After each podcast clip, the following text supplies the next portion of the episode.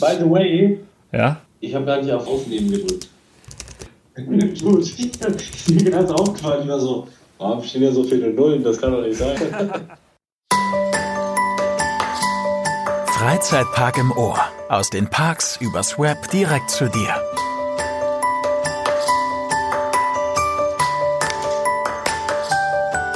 Willkommen zurück bei Freizeitpark im Ohr, euer Freizeitpark-Podcast von Theme Park Central. Heute besprechen wir die Unterschiede zwischen Freizeitparks in Deutschland und Freizeitparks in den Vereinigten Staaten. Wir waren jetzt beide vor kurzem in den USA und äh, uns sind da einige Unterschiede, die auch recht interessant sind, aufgefallen. Und äh, das wollen wir dann heute mal so ein bisschen vergleichen. Schauen, äh, wer macht's besser, was sind die Unterschiede. Ja, Alex, äh, womit wollen wir denn anfangen? Also ich würde vielleicht mit äh, einem der wichtigsten Punkte anfangen, nämlich der Thematisierung der verschiedensten Freizeitparks. Äh, ich denke mal, die meisten von euch werden schon ein paar deutsche Parks besucht haben. Und ich denke mal, was man allgemein über die Parks hier in Deutschland sagen kann, ist, die meisten sind schon ganz gut thematisiert. Äh, die geben sich durchaus Mühe mit Thematisierung und auch allgemein mit dem Erscheinungsbild. Und jedes, ich finde, jeder Park in Deutschland hat eigentlich so einen, so einen gewissen Charakter, sage ich mal. Phantasialand ähm, fühlt sich ganz anders an wie Moviepark. Moviepark fühlt sich wiederum ganz anders an als Europapark. Äh, jeder macht so sein eigenes Ding, aber ich finde eigentlich, ich habe jetzt noch keinen deutschen Park erlebt, der jetzt nicht thematisiert ist. Also im Moviepark hat man die verschiedensten IPs, ähm, zum Beispiel Van Helsing's Factory, die Achterbahn ist zu Van Helsing thematisiert. Jetzt bei Wodan, Wodan ist glaube ich ja irgendwie so, so ein, aus der, aus der Mythologie oder so, so, so ein, irgendein Gott oder so. Und dann hat man dazu thematisiert. Ähm, und so machen das halt die deutschen Parks. Ja, genau. Und äh, das Phantasialand hat natürlich dann äh, ganz andere äh, Themenwelten, die auch einfach auf, äh, auf Kreationen des Parks äh, ja, er, erstanden sind. Und in den USA greift man dann doch öfter zu IPs. Ähm, das war früher nicht der Fall. Also die Ursprünge des Disneylands äh, waren ja auch eigentlich äh, Neuschöpfungen. Pirates of the Caribbean, den Film gab es ja erst danach. Äh, der wurde sozusagen aus der Attraktion geschaffen. Oder Haunted Mansion, das sind alles Attraktionen, die nicht wirklich auf einer IP basieren. Und jetzt äh, alles, was in die Disney Parks kommt, basiert auf irgendeiner IP. Bei Universal sowieso. Ähm, und die kleineren Ketten, Six Flags hat halt DC, da heißt dann jede Attraktion irgendwie Batman oder Superman und so weiter.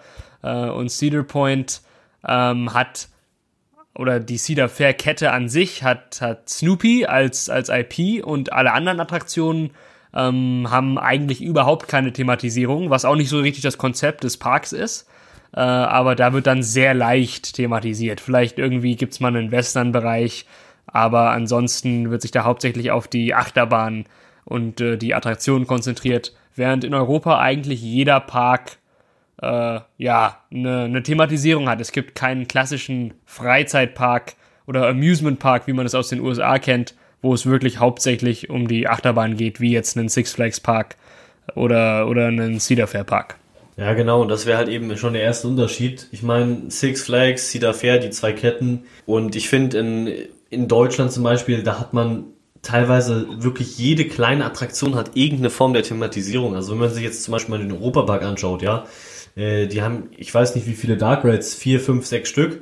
Und alle haben irgendwie eine andere Thematisierung. Die haben sich wirklich äh, Mühe gegeben. Da gibt's viel Liebe. Äh, die haben viel Liebe ins Detail gesteckt. Und das sieht man halt in den USA in diesen Standard Amusement Parks von äh, Cedar Fair und ähm, Six Flags halt eben nicht. Währenddessen man halt dann halt auch die Disney und die Universal Parks hat, die halt nochmal für mich in meinen Augen ein ganz anderes Level an Thematisierung aufweisen. Also wenn man sich da halt die Attraktionen anschaut, das, das ist einfach so, ich weiß nicht, das ist wirklich äh, bahnbrechend und da steht man erstmal so mit offenem Mund vor. Wenn man jetzt sich zum Beispiel im, im Islands of Adventure das Hogwarts-Schloss, das da nachgebaut wurde, anschaut oder irgendwie äh, in, im Disneyland dieses, dieses riesige Schloss, was halt auch äh, von sämtlichen Bildern, Filmen, wie auch immer kennt, das sind halt auch einfach Erkennungsmerkmale, die vielleicht die deutschen Parks jetzt nicht unbedingt so haben. Ja, schon sehr gut verglichen. Ich muss jetzt einmal auf nerdig korrigieren. Du meinst wahrscheinlich das Schloss bei Walt Disney World, weil das im Disneyland ist ja relativ klein. Aber wie du schon angesprochen hast, das Budget, mit denen die großen Parks arbeiten, und damit kann man eigentlich nur Universal und, äh, und Disney meinen, ist natürlich auf einem ganz anderen Level, was, äh, als was die Parks in Europa zur Verfügung haben.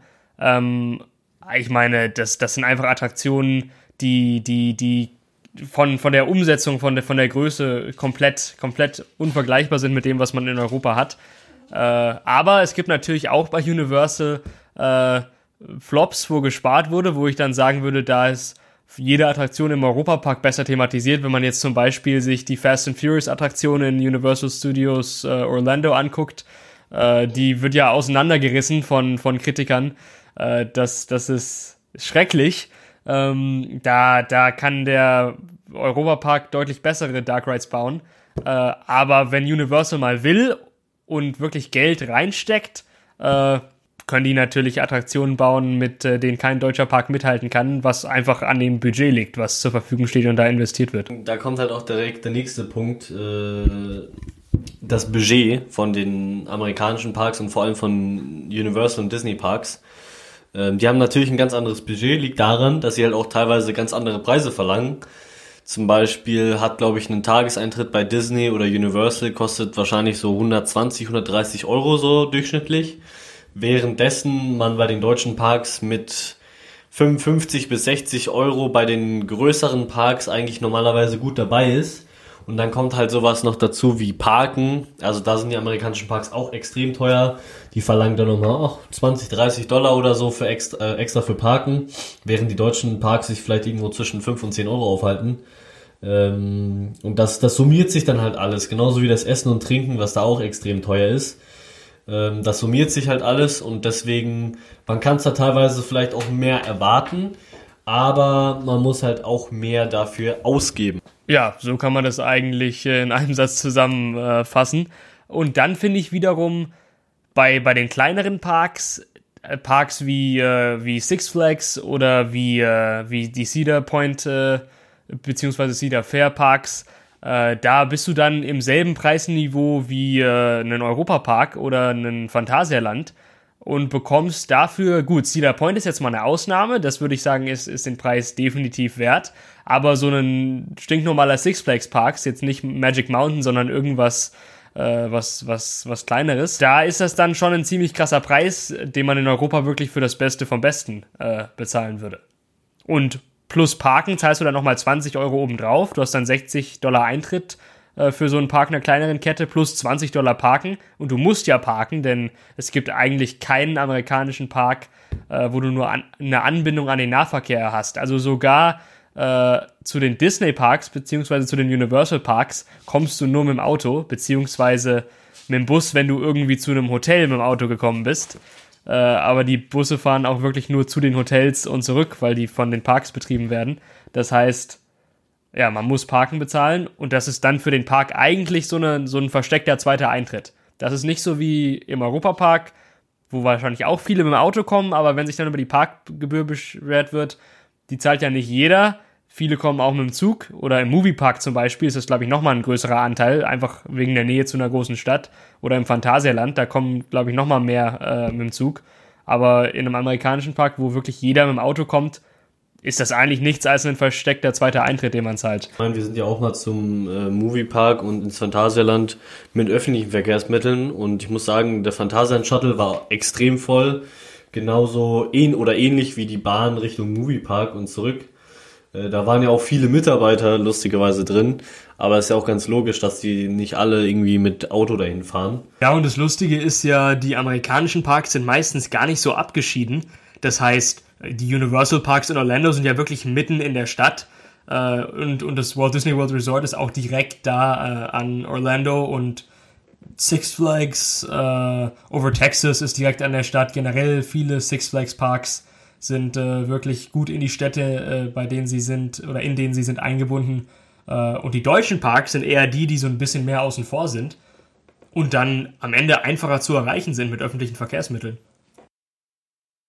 Park gefühlt, sie sind schon irgendwie mitten im Nirgendwo, aber dann sind sie doch halbwegs angebunden, ja. Also man kommt schon irgendwie hin, wenn man sich Mühe gibt, sage ich mal. Äh, es war manchmal schwer mit der Deutschen Bahn, aber man bekommt es irgendwie hin. Und in den USA ist halt teilweise so, so selbst größere Parks sind irgendwie dann doch nicht so mit öffentlichen, öffentlichen Verkehrsmitteln angebunden, so dass man halt schon fast gezwungen ist, mit dem Auto dann hin und dann irgendwie vielleicht äh, da fürs Parken zu bezahlen. Ja, dann unterscheiden sich natürlich auch die Öffnungszeiten, vor allem jetzt bei den großen Parks in Orlando. Da hast du dann echt teilweise von 8 Uhr morgens bis 11 Uhr abends geöffnet äh, oder mindestens mal bis 8 während stilleren Zeiten. Also ich glaube, Magic Kingdom schließt nie vor 20 Uhr. Und in den deutschen Parks hast du ja dann teilweise Tage, wo ein Moviepark nur von, von 10 bis 5 äh, beziehungsweise von 10 bis 17 Uhr geöffnet hat. Äh, ein Europapark hat wahrscheinlich mindestens immer mal bis 18 Uhr geöffnet, das könnte ich dir jetzt nicht sagen, aber das sind dann schon deutlich äh, kürzere Öffnungszeiten, als äh, wie man es aus den USA kennt. Ja, das finde ich halt schon mega an den, äh, den US-amerikanischen Parks, dass die so lange Wartezeiten, äh, Öffnungszeiten haben. Ich meine, für uns Achterbahnliebhaber ist es halt auch ein großes Ding, dass man irgendwie äh, Achterbahnfahrten im Dunkeln bekommt. Und das ist bei den deutschen Parks nahezu unmöglich. Also es gibt mal ein paar vereinzelte Tage oder so, vielleicht vereinzelte Wochen, wie jetzt zum Beispiel im Moviepark während des äh, Horrorfestivals, wo man dann halt auch tatsächlich mal im Dunkeln was fahren kann. Aber sonst, äh, wenn die deutschen Parks dann vielleicht um 5, 6 Uhr zumachen, vor allem im Sommer, ähm, dann ist natürlich nichts, äh, noch nichts dunkel und dann kann man damit nicht rechnen. Und ich muss da kurz hinzufügen, ich finde, das macht zum Beispiel das Gardaland zum Beispiel ganz gut in Italien, ja. Gut, da ist vielleicht auch ähm, das Jahr über halt einfach wärmer, aber die haben auch öfters, glaube ich, bis 10, 11 Uhr abends offen. Und da war auch, als ich damals da war, einfach der Park immerhin im, immer, immer noch gut besucht. Und das fände ich auch cool, wenn die deutschen Parks sich da vielleicht mal darüber Gedanken machen äh, würden, dass sie vielleicht jetzt so an Tagen wie der Europapark, der, der ver verlängert ja dann Öffnungszeiten, wenn es sehr, sehr, sehr voll ist, dass man sagt, okay, vorab schon mal, okay, wir bieten jetzt mal Tage an, wo wir vielleicht bis 10 Uhr offen haben und dann können die Leute noch zwei, drei Stunden länger bleiben und dafür zahlt man vielleicht auch mal vielleicht 15 Euro extra. Aber ich finde das eigentlich ganz, ganz cool trotzdem mal. Ja, dem würde ich mich auf jeden Fall anschließen. Ich, ich glaube, ich jetzt mal als interessante, interessante Bemerkung, dass äh, das tatsächlich nur in den USA so ist, dass die Parks so lange geöffnet sind und vielleicht auch im Gardaland, wie du jetzt sagtest. Äh, aber ich hatte vor kurzem einen Vlog aus den Universal Studios in Singapur geguckt und äh, da hat der Park dann nur von 10 bis äh, bis äh, 17 Uhr geöffnet gehabt an dem Tag und das hat mich auch überrascht, weil das ist ja extrem kurz von einem Universal Park da habe ich mir irgendwie gedacht, ja, die gehen jetzt in Universal Park und es ist so, als ob ich irgendwie in Movie Park gehen würde von den Öffnungszeiten her. Äh, das war ein bisschen skurril. Aber der Park ist natürlich auch der kleinste Universal Park. Und äh, das war wahrscheinlich jetzt während der Off-Season halt, dass der dann nur so kurz geöffnet ist.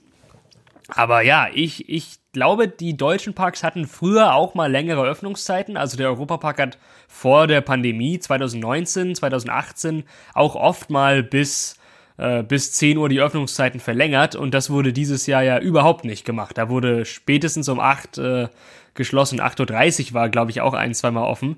Und der Moviepark hat ja das Halloween Horror Festival zum Beispiel vor ein paar Jahren bis Mitternacht betrieben, eine ganze Saison lang. Das wird jetzt auch nicht mehr gemacht. Also ich weiß nicht, äh, ob das dann wieder zurückkommt jetzt in den kommenden Jahren oder ob da die äh, lokalen Behörden strikter geworden sind. Aber an sich kann von mir aus auch ein Park mal um 12 aufmachen und dann äh, bis bis 23 Uhr, bis 22 Uhr geöffnet sein. Vor allem äh, während der Offseason äh, oder jetzt das Halloween Horror Festival im Moviepark, die können von mir aus auch um 12 mittags aufmachen und dafür dann abends länger geöffnet haben. Aber das äh, muss der Park dann natürlich selbst wissen, was sich am meisten lohnt. Ja, genau. Was die Defizite bei den Mitarbeitern angeht in deutschen Parks, das kann man eigentlich jetzt von den amerikanischen Parks nicht wirklich sagen. Gut, in der Corona-Krise hatten die vielleicht auch mal ihre Probleme. Aber normalerweise, so haben wir es, glaube ich, beide schon erlebt, in den amerikanischen Parks gibt es extrem viele Mitarbeiter und teilweise auch für so ganz einfache Sachen. Äh, ich meine, zum Beispiel in Universal Disney, da steht eigentlich vor jeder Attraktion Minimum eine Person, die dir irgendwas sagen kann, falls du halt Fragen hast. Äh, in dem Park ist es tatsächlich recht praktisch und da gehen auch Leute öfters hin. Aber wenn man jetzt irgendwie Six Flags Magic Mountain oder so betrachtet, da steht auch öfters äh, eine Person am Eingang und da muss ich ganz ehrlich sagen, die macht halt nicht viel, ja. Also man läuft da vorbei und dann te teilweise ähm, nickt die halt einem einfach nur zu, sagt so, hey, what's up, so, mehr aber auch dann halt nicht. Und ähm, da sparen sich vielleicht auch die deutschen und europäischen Freizeitparks ein bisschen Geld, indem sie halt dann nicht so ähm, diese Leute unterhalten. Und ein weiterer Punkt wäre halt noch, ich glaube, das Durchschnittsalter äh, der Angestellten in amerikanischen Freizeitparks ist dermaßen äh, niedrig, also ich glaube, da sieht man halt normalerweise nie jemanden gefühlt über 20, ja. Also das sind wirklich solche ähm, Schüler oder Studenten, die halt dann mal so den Job machen. Und das hat natürlich auch teilweise durchaus seine Nachteile, wenn die dann halt vielleicht nicht so äh, fortgeschritten sind und das halt noch nicht so lange machen wie jetzt eingearbeitete Mitarbeiter. Ja, ja. Also das mit den jungen Mitarbeitern betrifft eigentlich jetzt nur die regionalen Parks. In Orlando ist das nicht so. Äh, oder ist es mir nicht so stark aufgefallen. Wahrscheinlich, weil die Parks in Orlando einfach das ganze Jahr lang geöffnet sind und dass man sich dann halt auch als, als Job das machen kann, wenn man jetzt äh, äh, das ganze Jahr lang angestellt sein will. Und äh, die Parks, äh, die regionalen Parks, die dann, so wie auch viele deutsche Parks, halt eine Sommersaison, eine Wintersaison und dazwischen eine Offseason haben. Das kann halt keiner machen, der das ganze Jahr angestellt sein will und deshalb machen es dann halt oft äh, Studenten, die dann in den Semesterferien irgendwie äh, oder in den Sommerferien, wenn es Schüler sind, sich ein bisschen was dazu verdienen wollen. Und ja, es sind halt einfach extrem viele Mitarbeiter in diesen Parks unterwegs. Also bei Cedar Point ist mir äh, total lustig aufgefallen. Die haben ja auch eine Parkeisenbahn, die durch den Park äh, fährt. Und wie man es aus dem Europapark, aus dem Legoland, aus allen möglichen Parks in Deutschland kennt, ähm, gibt es dann auch mehrere Stellen, wo die Bahn dann über äh, Gehwege, ähm, über Pathways im Park drüber fährt. Äh, und äh, ja, im Europapark steht da kein Mitarbeiter. Da äh, ist dann so eine, so eine, äh, so wie man es von einem Bahnübergang äh, kennt, eine Glocke, die dann anfängt zu klingeln. Äh, und dann weiß man so, jetzt kommt ein Zug, jetzt laufe ich da nicht mehr durch, damit ich nicht überfahren werde. Ähm, aber in Amerika standen da wirklich dauerhaft auf beiden Seiten, ähm, also so ein, so, ein, so ein Bahnübergang hat ja dann zwei Seiten sozusagen, wo, wo, wo die, die Schienen dann wieder verschwinden im, im, im Backstage-Bereich des Parks. Auf beiden Seiten standen äh, Mitarbeiter die gesamte Zeit, den ganzen Tag lang, damit da auch keiner einfach reinläuft und dann irgendwie anfängt, die Schienen abzulaufen, weil auf so Ideen kommen die Gäste da vielleicht. Äh, das fand ich echt skurril. So viele Mitarbeiter hätten deutsche Parks gar nicht. Und äh, ja, darüber muss man sich, glaube ich, auch in Deutschland keine Sorgen machen. Ich meine, im Europapark kannst du auch einfach auf die Schienen gehen und da jetzt irgendwie langlaufen, aber das macht halt keiner. Ja, das hoffe ich zumindestens mal. USA ist halt auch so, teilweise die Sicherheitsmaßnahmen, die können wir jetzt als Europäer vielleicht gar nicht nachvollziehen, ja. Ähm, also gut, wenn man jetzt zum Beispiel jetzt von Parks mal weggeht und jetzt sich so Kirmesse anschaut in, in Deutschland, da sind teilweise natürlich die Sicherheitsmaßnahmen nicht äh, ähm, das wichtigste Thema, sage ich mal in Cedar Point zum Beispiel oder in, in, in allgemein in den Cedar Fair Parks ist es, glaube ich, auch so, dass die ganzen größeren Achterbahnen zusätzlich zu dem Bügel noch so, einen, so eine Art Anschnallgurt haben. Also ich glaube, das ist wirklich so komplett übergreifend, dass die ganze Cedar Fair Kette, die Parks halt so, solche, solche zusätzliche Sicherheitsmaßnahmen haben und das existiert, soweit ich weiß, in keinem deutschen Park. Also ist mir zumindest noch nie aufgefallen so. Ähm, da weiß, weiß nicht, das, das machen die aber auch so. Ja, gut, äh, der MP Express im Moviepark hat zum Beispiel auch Sicherheitsgurte. Äh, aber ich, ich verstehe, was du meinst. Dort ist das einfach übergreifend so. Äh, und hier findest du das vereinzelt an ein paar Achterbahnen. Gut, ein SLC kann halt auch mit geöffneten Bügeln losgeschickt werden. Das ist im Kontrollsystem nicht vorgesehen, dass da überprüft wird, ob die Bügel geschlossen sind oder nicht. Hat mich auch überrascht, das zu erfahren, aber das ist tatsächlich so. Äh, die haben dann Bestandsschutz, die Anlagen. Das ist erst eine neuere Entwicklung, dass wirklich die Abfahrt des Zuges verhindert wird, wenn die Bügel äh, nicht äh, geschlossen sind. In den USA habe ich das Gefühl, wird mehr auf den Anschein von Sicherheit geachtet. Ich würde jetzt nicht sagen, dass konkret mehr wirklich auf tatsächliche Sicherheit geachtet wird. Also, ich meine, in Deutschland wird jede Attraktion vom TÜV überprüft. Sowas gibt's in Amerika nicht. In Amerika wird in ein paar Staaten äh, die, die Agrarbehörde äh, ist dafür zuständig, die Bahn zu überprüfen. Und in manchen anderen Staaten äh, gibt es überhaupt keine Behörde, die dafür zuständig ist. Und die Parks können ihre neuen Anlagen selbst zertifizieren.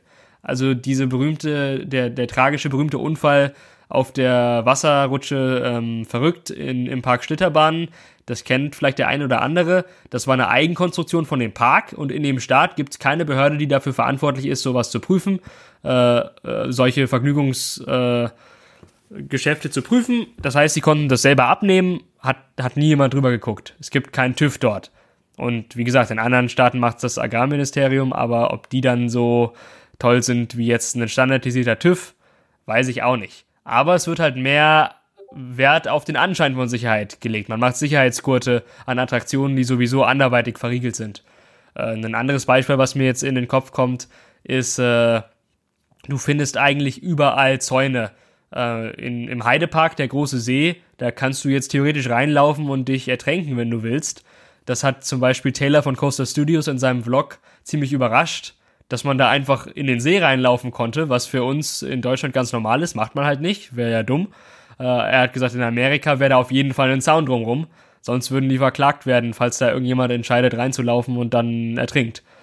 Äh, also das ist einfach ein kultureller Unterschied, aber sicherer sind die Parks jetzt nicht. Ich würde eher sagen, im Gegenteil, äh, gut, das ist jetzt minimal. Ich würde nicht sagen, dass sie unsicher sind, aber da halt in vielen Parks Teenager arbeiten, die dann wirklich nur für den Sommer kurz eingearbeitet werden, während äh, ein Freund von mir, der im Heidepark ein Praktikum gemacht hat, gesagt hat, er durfte eigentlich nichts alleine fahren, weil du da erstmal zig Scheine machen musst.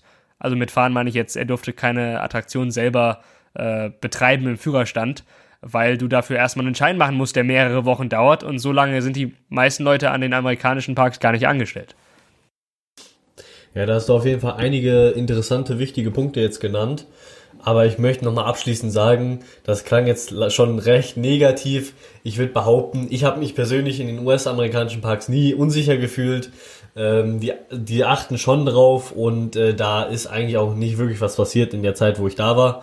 Von daher, um dann nochmal äh, kurz äh, Entwarnung zu geben. Definitiv, definitiv. Das klang alles schlimmer, als es ist. Ein Punkt, der mir jetzt noch eingefallen ist, ist äh, sind die At Attraktionen der Extreme, sage ich mal, ja. Vor allem jetzt äh, bezogen auf Achterbahnen. In den USA hat man einfach Rekordachterbahnen, wie zum Beispiel jetzt irgendwie Fury 325, ähm, die höchste Achterbahn mit Kettenlift, 99 Meter hoch. Ähm, man hat solche Achterbahnen wie King Dakar, äh, die höchste Achterbahn der Welt und meines Wissens nach die zweitschnellste. Und sowas findet man in Europa vereinzelt, auf jeden Fall seltener. Ich meine, man hat zum Beispiel äh, in England den Smiler, glaube ich, mit den meisten Inversionen, aber das ist jetzt so ziemlich die einzige Rekordachterbahn, die mir jetzt wirklich einfällt. Und ich meine, klar, die, die, die, die deutschen Parks mit jetzt irgendwie Phantasialand, äh, die vermarkten, aber die haben sich natürlich teilweise noch irgendwas ausgedacht, von wegen, ja, hier noch äh, dies und jenes, damit es halt krasser klingt. In den USA ist es halt wirklich so. Das ist eine große Achterbahn nach der, äh, neben der anderen, habe ich das Gefühl. Vor allem bei den Six Flags, Cedar Fair Parks und halt auch Universal. Ähm, das ist irgendwie schon ein Unterschied. Also wenn man jetzt auch zum Beispiel einfach mal Dive Coaster betrachtet. In Deutschland haben wir jetzt einen Dive Coaster, das ist die Krake, 40 Meter hoch. Und in den USA findet man, glaube ich, keinen Dive Coaster unter 50, 60 Metern, soweit ich weiß. Ähm, also das ist schon irgendwie ein Unterschied. Allgemein ist es irgendwie in den USA immer so schneller, höher, länger. Ob es jetzt unbedingt besser ist, äh, kann man sich darüber streiten. Ich würde sagen, so im Durchschnitt ist in den europäischen Parks äh, steht die Thematisierung noch mehr im Vordergrund und da kann man mehr erwarten. Aber wenn man jetzt wirklich mal ext richtig extreme Achterbahn fahren will, dann ist man in den USA auf jeden Fall nicht falsch. Ja, das hast du eigentlich ziemlich gut zusammengefasst. Äh, ich würde vielleicht nochmal ergänzen, dass natürlich äh, bei den, bei den großen Parks und mit den großen Parks meine ich jetzt äh, Universal und Disney, dass da jetzt nicht so auf die extreme Wert gelegt wird. Velocicoaster ist natürlich eine sehr krasse Attraktion, aber da eher die Ausnahme, weil da dann auf die IP beziehungsweise auf die Experience Wert gelegt wird. Ähm, aber die kleineren Parks haben halt sowas nicht. Die haben nicht diese großen IPs, die jeder kennt. Und äh, ich denke, dass das auch hauptsächlich wirklich ein Marketing-Ding ist, zu sagen, so, wir haben jetzt die größte Achterbahn, wir haben jetzt die schnellste Achterbahn äh, oder was man sich sonst noch ausdenken kann. Äh, und äh, das zieht dann auch wirklich die Leute an in Amerika. Äh, während in Deutschland äh, sowas wahrscheinlich jetzt nicht wirklich der Hauptanziehungspunkt ist, da sich die deutschen Parks auch jetzt mehr an Familien richten, äh, als jetzt die amerikanischen Parks. Abschließend würde ich sagen, man kann in deutschen sowie auch in amerikanischen Freizeitparks extrem viel Spaß haben. Ähm, ich hatte auf jeden Fall in den deutschen Parks eine tolle Zeit, auch in den amerikanischen.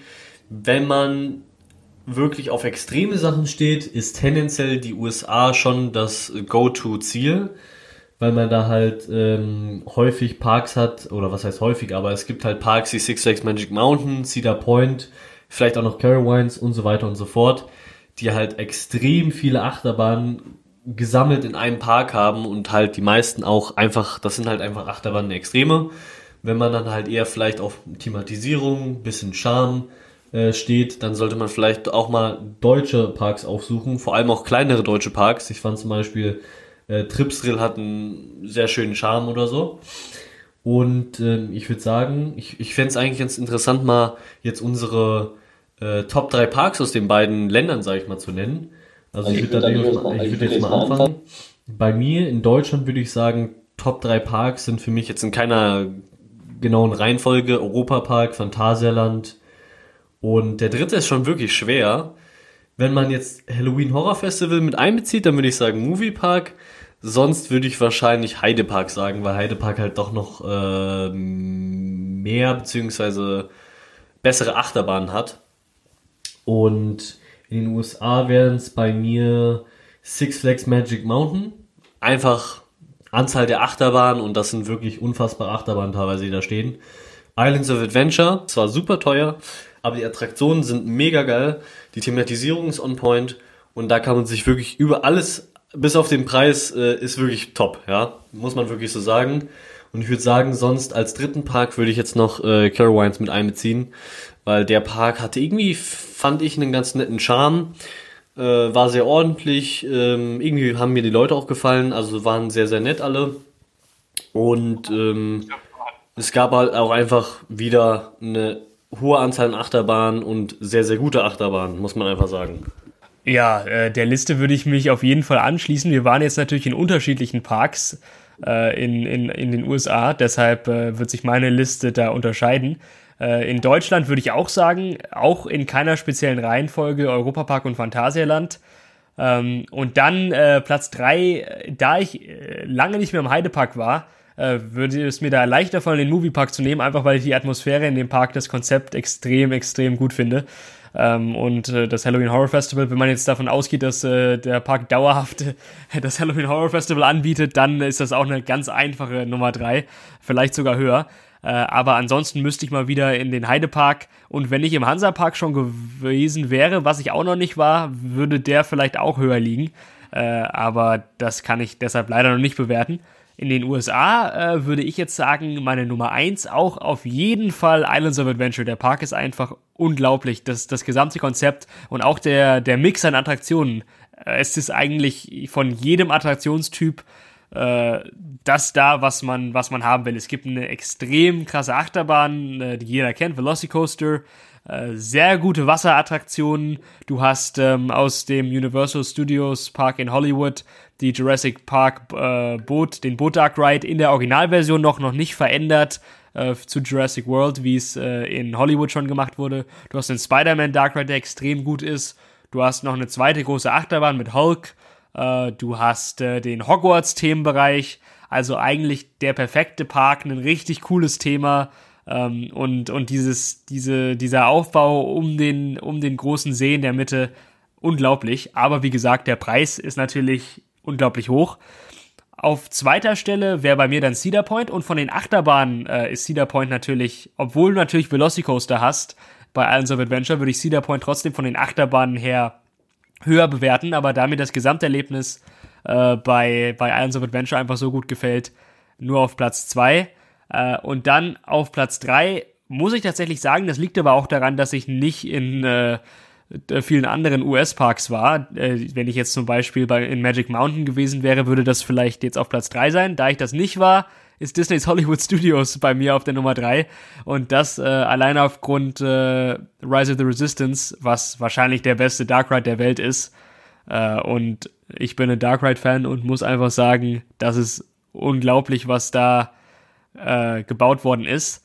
Vielleicht kann ich dazu am Ende noch anmerken, obwohl es jetzt ein ganz bisschen in eine andere Richtung geht. Ich finde das echt schade, dass Disney so viele Parks hat, weil einfach die guten Attraktionen auf vier Parks ausgebreitet worden sind. Äh, man hat, wenn man einen Tag im Europapark ist, hat man mehr das Gefühl, alles gemacht zu haben, als wenn man nur in einem Disney-Park ist. Dann hat man immer das Gefühl, es fehlt einem irgendwas, finde ich jetzt persönlich. Weil die haben halt vier Parks, aber es ist unmöglich, vier Weltklasse-Parks zu bauen. Deshalb haben sie halt vier oder fünf Weltklasse-Attraktionen auf diese vier Parks aufgeteilt. Und die Idee ist dann, dass jeder alle Parks macht. Ja, und äh, wenn man nur einen macht, hat man dann irgendwie das Gefühl, es fehlt ein bisschen was. Und ich denke, das ist vielleicht ein Vorteil zu Deutschland. Da gibt's nur einen Park äh, beziehungsweise nur ein Park pro Anbieter, sage ich jetzt mal so. Äh, und äh, deshalb versuchen die dann dort alles reinzupacken, was sie können. Und somit fühlen sich die deutschen Parks fast ein bisschen gerundeter an ähm, als jetzt die Disney-Parks. Das trifft jetzt nicht auf andere Parks in den USA zu, äh, weil es keine Firma gibt, die sonst noch in, am selben Ort vier Parks gebaut hat.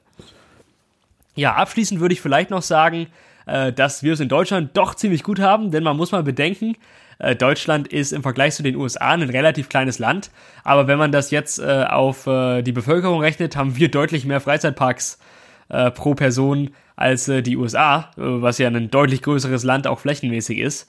Ähm, und ich kann mich da nur an eine lustige Anekdote erinnern. Ich hatte mal im Internet äh, gelesen, auf äh, Reddit war das, glaube ich, hat irgendjemand gefragt, warum gibt es in Deutschland kein Disneyland? Und dann hat ein Amerikaner geantwortet und gesagt, das passt gar nicht in die lokale Kultur. Äh, bla bla bla bla bla bla bla. Der wusste gar nicht, dass wir fünf Parks in Deutschland haben, die mehr als eine Million Besucher kriegen. Äh, das ist schon eine Hausnummer. Ähm, und äh, wir haben da schon eine ziemlich gute Auswahl. Ich denke, die Amis wollen nach Europa, die Europäer wollen nach Amerika. Und wenn man äh, die Möglichkeit hat zu reisen und beides zu erleben, dann äh, lebt man den Traum eines jeden Freizeitpark-Fans. Also die Abschlussworte fand ich wirklich super. Ähm. Ja, danke. Damit müssen wir jetzt aufhören. Du sagst so, die Abschlussworte fand ich super und dann kommt das Outro. Der Freizeitparkmarkt in den USA mag zwar schon etwas gereifter sein, das bedeutet aber genauso, dass wir in Deutschland noch einiges an Entwicklung äh, erwarten können und wer weiß, vielleicht wird der Moviepark Germany noch das nächste Universal Studios. So. Sehr gut, damit enden wir es. Das ist, glaube ich, echt gut. Ja, genau. Das gefällt Chris, das musste Chris sagen. Der, der, der muss sich das Ende an. Der muss sich nur das Ende an. Freizeitpark im Ohr. Aus den Parks übers Web direkt zu dir.